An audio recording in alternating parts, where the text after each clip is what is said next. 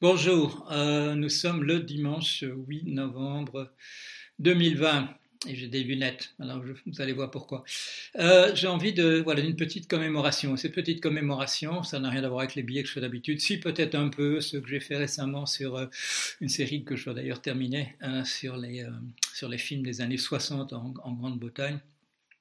Et j'ai deux, deux autres projets en, voilà, de, de commentaires de cinéma je voulais dire, là, c'est les films qui ont été faits à, partir des romans de, Philip Roth, le romancier américain, mort il y a quelques années, et euh, une autre sur les, films de, Tarkovsky. Enfin, tout ça va s'étaler sur un certain nombre euh, d'années. Bon, il ne faut pas que je, euh, faut pas que je bredouille parce que je m'apprête à faire une lecture. Et la lecture, c'est l'explication, elle est dans la vidéo que j'ai faite hier et euh, où j'ai parlé avec un peu de lyrisme de la culture américaine, qui n'est pas simplement des banques et des, gens à la, Trump, euh, pas simplement des, voilà, des, gens qui défendent leur champ avec, leur fourche, avec une fourche.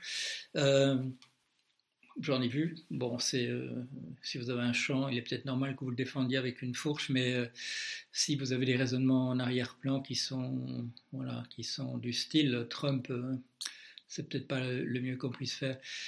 Et là, donc, euh, voilà, dans, mon envolée lyrique, hier, euh, il y a des noms qui me sont pas venus et qui auraient dû me venir, euh, voilà, comme John Steinbeck pour la littérature, comme Edgar Allan Poe,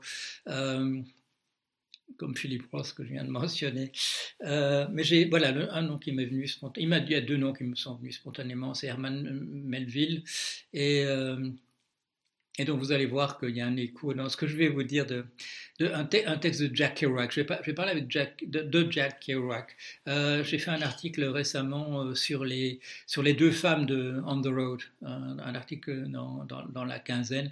Je voulais rendre hommage à ces deux, ces deux héroïnes qu'on nous a représentées au cinéma de manière assez sympathique, mais qui étaient des, voilà, des jeunes femmes euh, qui ne sont pas du tout, je dirais, davantage des petites filles bien rangées que les, que les, que les personnages assez, assez wild, euh, assez déchaînés euh, qu'on imagine euh, pour ces jeunes gens. Alors les, beatniks, bah, finalement, bon, ils, ils, se calment à mort, ce qui n'est pas une bonne idée, et ça a eu la peau de certains d'entre eux. Mais à part ça, c'était quand même, voilà, c'était des petits collégiens quand même assez sympathiques, pas pas, pas, les, euh, pas les personnages joués plus tard par Marlon Brando et euh, dont il parle dans le petit texte euh, ou de Montgomery, Montgomery Clift, dont il parle dans le petit texte que je vais vous lire. ce que je vais vous lire, c'est pas un texte de littérature, c'est une réflexion de, Kerouac en 58 dans le, magazine Esquire. Et là, on l'interroge sur la, justement sur la, Beat Generation. Et pour lui, bon, la Beat Generation, ce sont ses aventures euh, leurs aventures. C'est une période essentiellement de 5 ans, 1947-1952. Euh, euh, donc, donc quand on l'interroge sur ça, en 58, pour lui, c'est déjà un, passé assez reculé, comme vous allez voir. Mais voilà, bon, je, moi, c'est pas mon métier de, lire des textes, je veux dire de les lire convenablement. Euh, je vais peut-être me reprendre dans ma lecture, mais pourquoi pas. Euh, ce que j'ai envie de faire, c'est simplement, euh, c'est pas de faire du travail professionnel, c'est de, de rendre un petit hommage, un petit hommage. et j'espère pouvoir le, euh, je ne ferai pas du commentaire. Je ne vais pas, quand il est dit, quand il dit The Village, je ne vais pas m'interrompre pour dire, il veut dire Greenwich Village, près de, euh, l'université euh, voilà, à, New, York. et des choses comme ça, ou quand il y a des noms qui passent, voilà, on les reconnaît, on les reconnaît pas. c'est pas ça, c'est pas ça que j'essaie de, faire je voulais dire Columbia University à, New York. Euh, ben, je vais y aller. Donc c'est un voilà, c'est un texte. C'est pas c'est pas très très long, c'est quelques pages, euh, mais c'est une. Euh, il y a une autre raison. Je vais la dire tout de suite avant de avant de passer à la suite. pourquoi j'ai envie de faire ça? C'est à cause d'une discussion qui a lieu en ce moment sur le blog. Il y a, quelqu'un qui a présenté des, euh, deux membres du groupe Metallica euh, qui, jouent l'hymne national euh, américain, The Star Spangled Banner, euh, qui le joue un petit peu de manière qui rappelle un peu celle extrêmement dans la dérision qu'avait joué Jimi Hendrix, Jimi Hendrix à, Woodstock. Et, là, c'est un petit hommage de, ces deux membres de Metallica. Et réflexion en dessous, c'est que qu'est-ce qu'ils ont l'air vieux? Qu'est-ce qu'ils ont l'air vieux? Qu'est-ce qu'ils ont plus l'air d'être les Metallica de, toujours? Je vais regarder leur date de naissance, c'est 62 et 63, c'est-à-dire c'est en fait des gens 16 ans plus jeunes que moi. Euh, mais bon, euh, on va pas s'attarder là-dessus. Mais voilà, donc euh, une réflexion de de Jack Kerouac, euh, donc né à Lovell dans euh, c'est quoi dans le Massachusetts à ma, connaissance et qui est donc euh, après avoir été un étudiant plus ou moins consciencieux et un peu fugueur est parti sur la route avec avec ses copains et puis ils ont raconté ça. Il avait déjà écrit des romans dans un style beaucoup plus classique, dans un style américain, je dirais, voilà, assez léché, pas, pas mal du tout, mais ça n'avait pas percé. Par contre, son machin euh, un peu déjanté de, la route, écrit sur un seul rouleau de, papier, euh, comme, comme, une seule phrase, euh, là, il y, avait il y avait quelque chose de, tout à fait neuf, il y avait quelque chose de... il y avait un rythme, le beat, hein, comme il explique. Voilà, allez, mon petit exercice. Comme je vous ai dit, s'il y a une phrase que j'ai mal prononcée, je la reprends et, je, je recommence. Voilà. Aftermath là je dis quand même, bon, après coup, uh, The Philosophy of the Beat Generation, la philosophie de la génération Beat, uh, plus connue ensuite sous le nom des les Beatniks.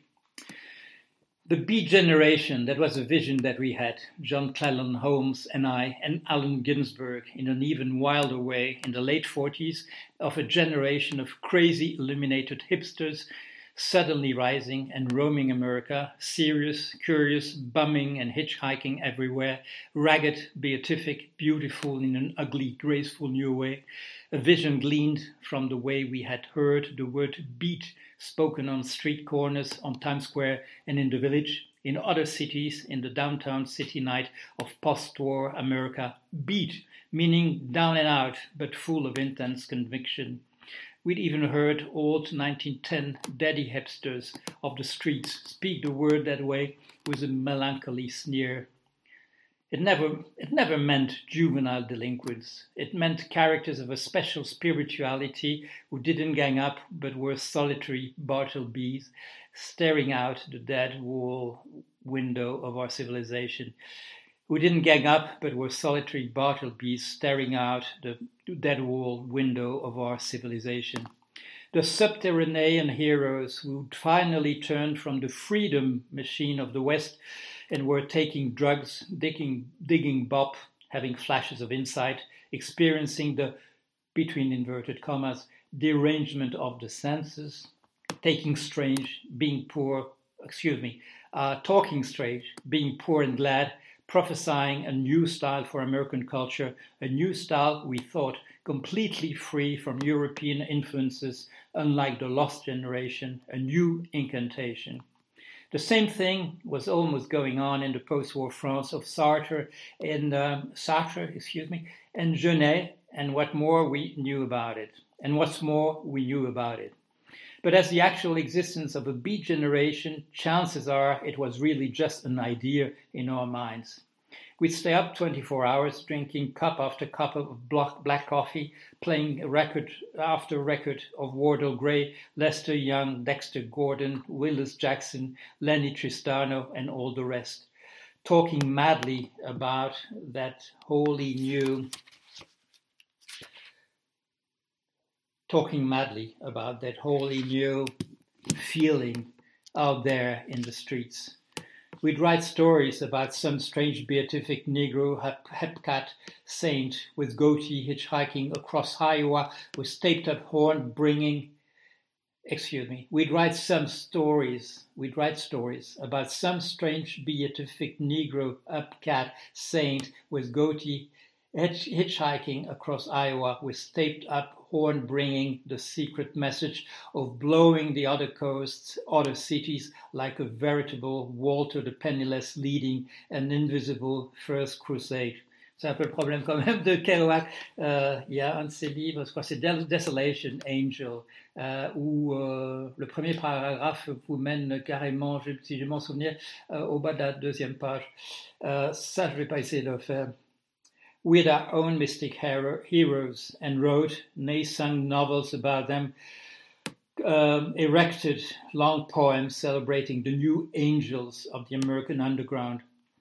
In actuality, there was only a handful of real hip swinging cats, and what there was vanished mighty swiftly during the Korean War and uh, when and after a sinister new kind of efficiency appeared in America. Maybe it was the result of the universalization of television and nothing else. The, pol- the polite, total police control of Dragnet's peace officers. But the B characters after 1950 vanished into jails and madhouses or were shamed into silent conformity. The generation itself was short lived and small in number. But there'd be no sense in writing this in, if it weren't equally true that by some miracle of metamorphosis, suddenly the Korean post-war use emerged cool and beat, had picked up the gestures and the style. Soon it was everywhere. The new look, the twisted, slouchy look. Finally, it began to appear even in movies, James Dean, and on television bop arrangements that were once the secret ecstasy music of beat contempl- contemplatives began to appear in every pit, in every square orchestra book. In every square orchestra book. Euh, les, euh, voilà, ces choses euh, un peu dingo, euh, on, on, a fini par les entendre dans les, dans les, dans les orchestres les plus, euh, les plus bourgeois. Euh, voir les, les confer, confer the works of Neal Hefti and not meaning Basie's book. The bop visions became common property of the commercial, popular, cultural world. The use of expressions like crazy, hung up, hassle, make it, like, like make it over sometime, like go, became familiar and common usage. The ingestions of drugs became official, tranquilizers and the rest. And even the clothes style of the beat hipsters carried over on the new to the new rock and roll use uh, via Montgomery, Montgomery Clift, the leather jacket, Marlon Brando, the T-shirt, and Elvis Presley, the long sideburns, and and the Beat Generation, though dead, was resurrected and justified. Um, Montgomery Clift, Marlon Brando, Elvis Presley, euh, c'est là, c'est la résurrection euh, de la du mouvement beat qui était mort. It really happened. And the sad thing is that while I am asked to explain the beat generation, there's no actual original beat generation left. As to an analysis of what it means, well, who knows? Even the late stage of civilization, when money is the only thing that really matters to everybody, I think perhaps it is the second relig- religiousness of that Oswald Spengler prophesied uh, for the West. In America, the final home of Faust. Surely to massacré. Even the late stage of civilization, when money is the only thing that really matters to everybody, I think perhaps it is the second religiousness that Oswald Spengler prophesied for the West. In America, the final home of Faust, because there are elements of hidden religious significance in the way, for instance, that a guy like Stan Getz, the highest jazz genius of his beat generation, when put in jail for trying to hold up a drugstore, suddenly had visions of God and repented. Strange talk, strange talk we'd heard among the early hipsters of the end of the world and the second coming of stoned out visions and even visitations, all believing, all inspired and fervent and free of, of bourgeois bohemian materialism. One kid had geekish visions of Armageddon, experience in Sing Sing. c'est son copain Moriarty qui l'influencera énormément. Another visions of reincarnation under God's will. Still another strange visions of Texas apocalypse before and after the Texas City explosion. Then there was one boy's mad attempt to claim asylum in a church. Cops broke his arm getting him out.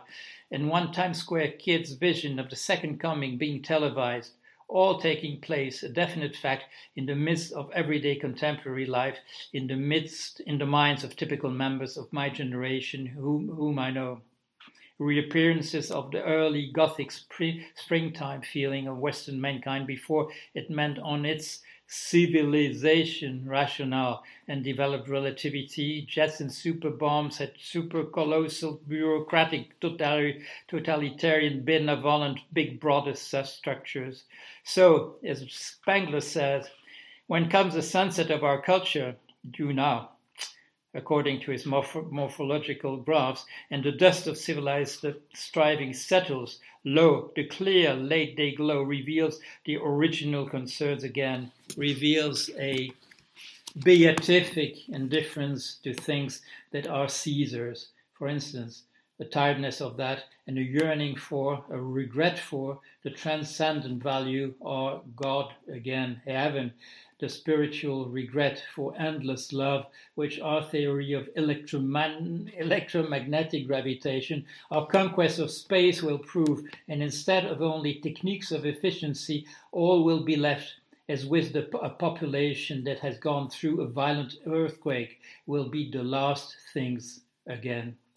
We all know about the religious revival, Billy Graham, and all with which the Beat Generation, even the existentialists, with all their intellectual overlays and pretenses of it, excuse me, uh, even the uh, existentialists, with all their intellectual overlays and pretense, pretenses of indifference, represent an even deeper religiousness, the desire to be gone out of this world, which is not our kingdom high, ecstatic, saved, as if the visions of the cloistral saints of Chartres and Clairvaux were back with us again, bursting like weeds through the sidewalks of stiffened civilization, wearing through its late motions.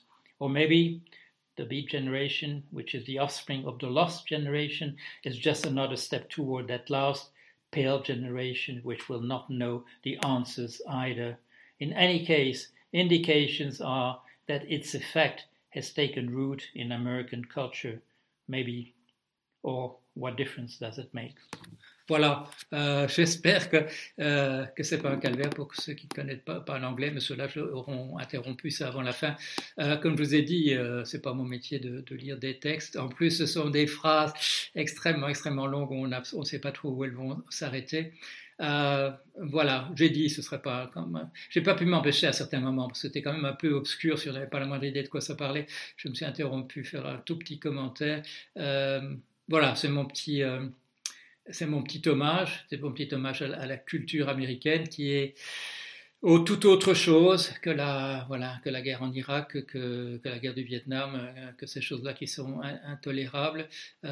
Mais c'est un exemple, c'est un exemple, là, voilà, c'est toute cette culture, dans toutes ces manifestations qui sont, voilà, c'est le, c'est l'Europe devenue wild, devenue, devenue entièrement sauvage, sauvage au sens de, voilà, de, vouloir, de vouloir tout casser, et, euh, aussi un petit hommage à, voilà, à ces, euh, à ces gens qui, euh, bah, qui sont plus, plus, plus très jeunes. Moi, je suis né, je suis né juste au moment où ils étaient sur la route, voilà, les, les Cassidy, les Kerouac, les et les, deux, les, deux, les deux copines. Euh, un petit hommage et aussi euh, à, donc à ces, à ces gens qui font encore du rock and roll et dont euh, les commentaires terre sur mon, sur mon blog qui sont pas très jeunes eux-mêmes disant oh là là là là qu'est-ce qu'ils sont qu'est-ce qu'ils sont quand même abîmés j'ai mis j'ai mis en, remarque vous verrez peut-être ça Emmylou Harris en concert à Londres en 77 et, et au mois d'octobre cette année et euh, bah, on tient toujours, on n'a plus exactement la même tête. Euh, euh, le, rêve transhumaniste de, de renverser le, le, cours des âges, de, le vieillissement n'a pas encore pas encore eu lieu. Et donc, bah, on, fait, on fait ce qu'on peut avec ce qui reste. à bientôt. Allez, au revoir.